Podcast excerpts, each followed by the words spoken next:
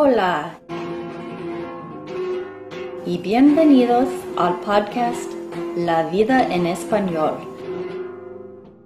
donde hablamos sobre temas interesantes y corrientes para practicar y aprender el español.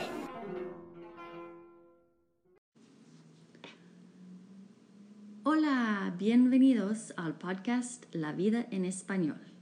Me llamo Jenny y en este episodio y unos cuantos episodios que siguen este episodio, yo voy a leer un libro de unos de uno de mis autores cristianos favoritos, Max Lucado. El libro se llama Todo lo que Dios tiene para ti. Ojalá que lo disfruten. Vamos. Magnifica a tu Hacedor. A cada uno se le da una manifestación especial del Espíritu para el bien de los demás. 1 Corintios capítulo 12 versículo 7.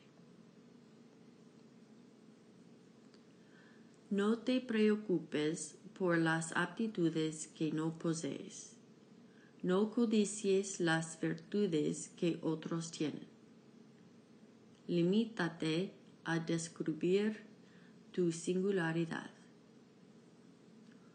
Por eso te recomiendo que avives la llama del don de Dios que recibiste.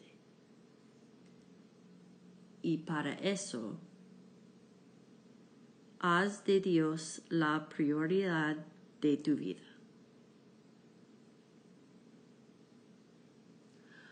Porque todas las cosas proceden de Él y existen por Él y para Él. Romanos 11, versículo 36. El aliento que acabas de tomar, Dios te lo dio la sangre que ha bombeado tu corazón, dale el crédito a Dios. La luz con la que lees y el cerebro con el que procesas la información, Dios te ha dado ambas cosas. Todo procede de Él y existe por Él. Nosotros existimos para manifestar a Dios, para demostrar su gloria. Servimos como lienzos para sus pinceladas, pliegos para su pluma, tierra para sus semillas, reflejos de su imagen. Los seguidores ataviados con camisetas del equipo de fútbol americano Texas AM nos sirven de ejemplo. Tras la tragedia del 11 de septiembre de 2001, muchos estadounidenses buscaron la oportunidad de demostrar patriotismo y solidaridad. Cinco estudiantes tomaron la iniciativa. Designaron el siguiente partido de fútbol americano que jugaran como locales como un acontecimiento rojo, blanco y azul.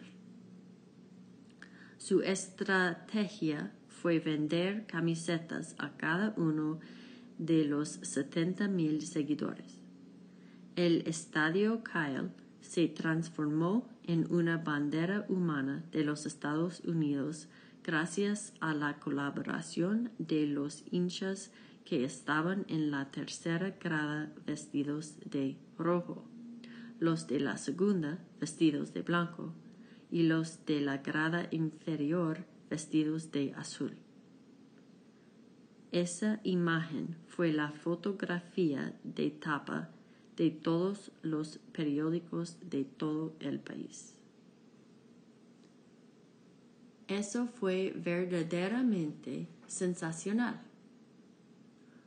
Con cuánta frecuencia se ve un afiche publicitario compuesto por miles de personas que transmita un mensaje tan único y poderoso. Dios nos formó para que hiciésemos eso por Él. Él no distribuye camisetas, sino virtudes. No envía a la gente a los asientos de las gradas, sino a desempeñar una misión con sus vidas. Ve a tu lugar. Desarrolla tus capacidades. La mayoría se niega a hacerlo. Unos pocos cooperan. Nosotros aceptamos el presente, pero desatendemos su propósito. Aceptamos el regalo. Gracias, pero ignoramos al dador y fomentamos el egoísmo. Es más, a algunos de nosotros se nos conoce como los que van y vienen por los pasillos exclamando ¡Eh! Mírenme a, a mí. ¿Necesitas una explicación acerca de la anarquía en el mundo? Acabamos de leerlo. Cuando tú colocas tus dones en el centro del escenario y yo hago alarde de mi imagen y a nadie le importa honrar a Dios, ¿puede sorprendernos que se arme un caos? Dios nos concede dones para que lo demos a conocer a Él. Punto. Dios dota al corredor olímpico con velocidad, al vendedor con desparpajo, al cirujano con destreza. ¿Para qué? ¿Para que obtengan medallas de oro, contratos de venta o cuerpos sanos? Solo en parte. La gran respuesta es elaborar una gran lista de las cosas que podemos hacer dedicadas a Dios. Anunciarlas, proclamarlas. Cada uno ponga al servicio de los demás el don que haya recibido, administrando fielmente la gracia de Dios en sus diversas formas. Así Dios será en todo alabado. 1 Pedro 4, 10 a 11.